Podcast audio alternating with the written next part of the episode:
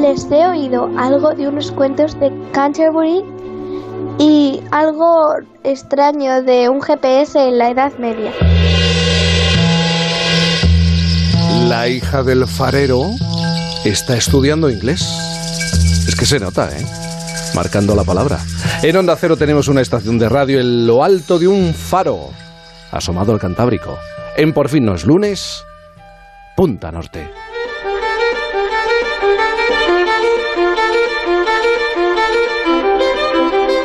Punta Norte con Javier Cancho. Como siempre, Javier, buenos días. Hola Jaime, ¿qué tal? Buenos días, saludos a todos. Muy bien, la verdad. Estaba pensando un GPS del medievo. Mira que te gusta a ti lo metafórico, la metáfora, aunque sin embargo me suena bastante más prosaico lo de los cuentos de Canterbury eh, que llevó al cine Pier Paolo Pasolini. Sí, sí, sí. Pasolini hizo película, esa obra cumbre de, de aquel tipo llamado Geoffrey Chaucer. Los cuentos de Canterbury proceden del siglo XIV, son un relato donde abundan las blasfemias y donde se trata un asunto tan antiguo como la relación entre hombres y mujeres, pero confiriéndose también importancia a, a otras cuestiones tan humanas como pueda ser la superstición o la avaricia. Y ese asuntillo de la codicia es tan actual ahora como lo era hace siete siglos. Mi paga es poca y tengo que apañármelas. Por eso vivo de extorsiones y de engaños. Y yo, si no fuera por mis extorsiones y mis engaños, tampoco podría vivir. No sé lo que es piedad ni conciencia. Había retazos de codicia, también, también había bastante de fornicio en aquellos pasajes escritos por Geoffrey Chaucer.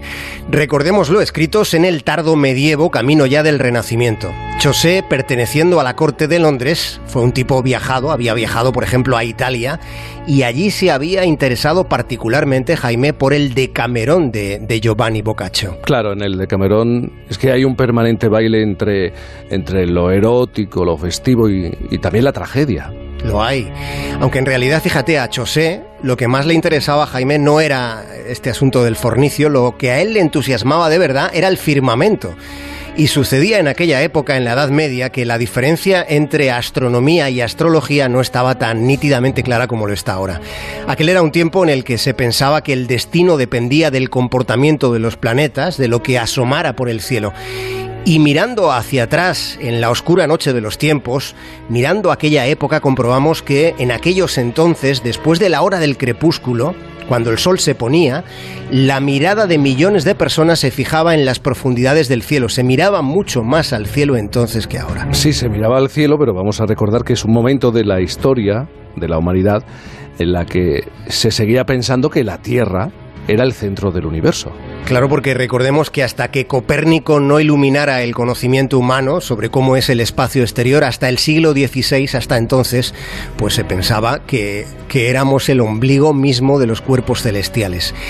Y aun estando equivocado respecto a la posición de la Tierra en el universo, aún así puede decirse, de, y de un modo categórico incluso, que Chaucer era un gran experto en lo que teníamos ahí fuera, en lo que tenemos ahí fuera.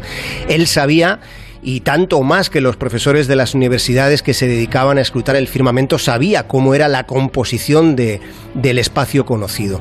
De hecho, su libro más célebre, después de los cuentos de Canterbury, es un manual astronómico que tituló Tratado sobre el astrolabio. Y ese libro, Jaime, fue la Biblia astrológica y astronómica durante casi dos siglos. ¿Ves cómo tengo razón? Te gusta la metáfora, ¿eh? porque lo del GPS del medievo está relacionado con lo que acabas de decirme, el astrolabio. Exacto, sí. Sí, sí, esa es la pista buena, Jaime, porque sucedía que, que Geoffrey Chaucer conocía, como, como digo, conocía muy bien la estela de las posiciones y los movimientos de los planetas, sabía dónde estaban las estrellas, el Sol y la Luna y, lo, y los movimientos que hacían todos esos cuerpos celestiales.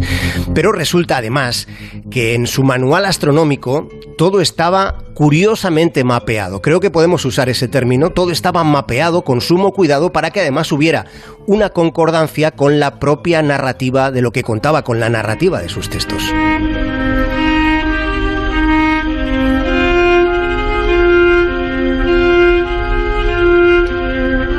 Querida Venus, dijo Saturno, la mía es la trayectoria más amplia alrededor del Sol y mi poder es mayor del que me presuponen los hombres. Soy yo quien instiga las muertes en el mar, el encarcelamiento en oscuras prisiones, la horca y el resto de estrangulamientos, las turbas y los amotinamientos, así como los clandestinos envenenamientos. Míos son los derrumbes de las torres y los más altos palacios. Lo que me decías antes, se atribuía a los designios del cielo lo que en la tierra ocurría. Aquí aparece la parte más astrológica, ¿verdad? Eso es, sí, es, es esta parte la que ahora llamamos ¿no? la, la parte del zodíaco. Ahí está la presencia del zodíaco, ese influjo de los mundos celestiales determinando lo que era el destino de los hombres.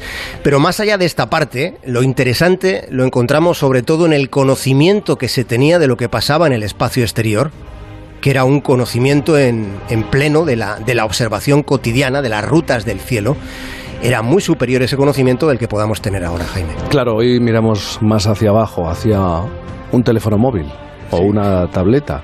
Y es que en estos días, en estos tiempos, hay millones de seres humanos que, que, miran hacia el cielo y estoy seguro que muchos, muchos no saben en qué fase, por ejemplo, se encuentra la Luna. Pues sí, es, es una verdad escalofriante, pero es una verdad que tenemos ahí y que nos incumbe a todos. Fíjate, en ese conocimiento del espacio que se tenía fueron fundamentales los astrolabios, de los que podemos decir, y lo decimos sin ponernos colorados, decimos y proclamamos que fueron las primeras máquinas calculadoras y portátiles de la historia. Con ese instrumento podías entender los movimientos de los planetas y las estrellas, y el astrolabio además podías llevarlo como, como los teléfonos móviles de ahora, podías llevarlo contigo.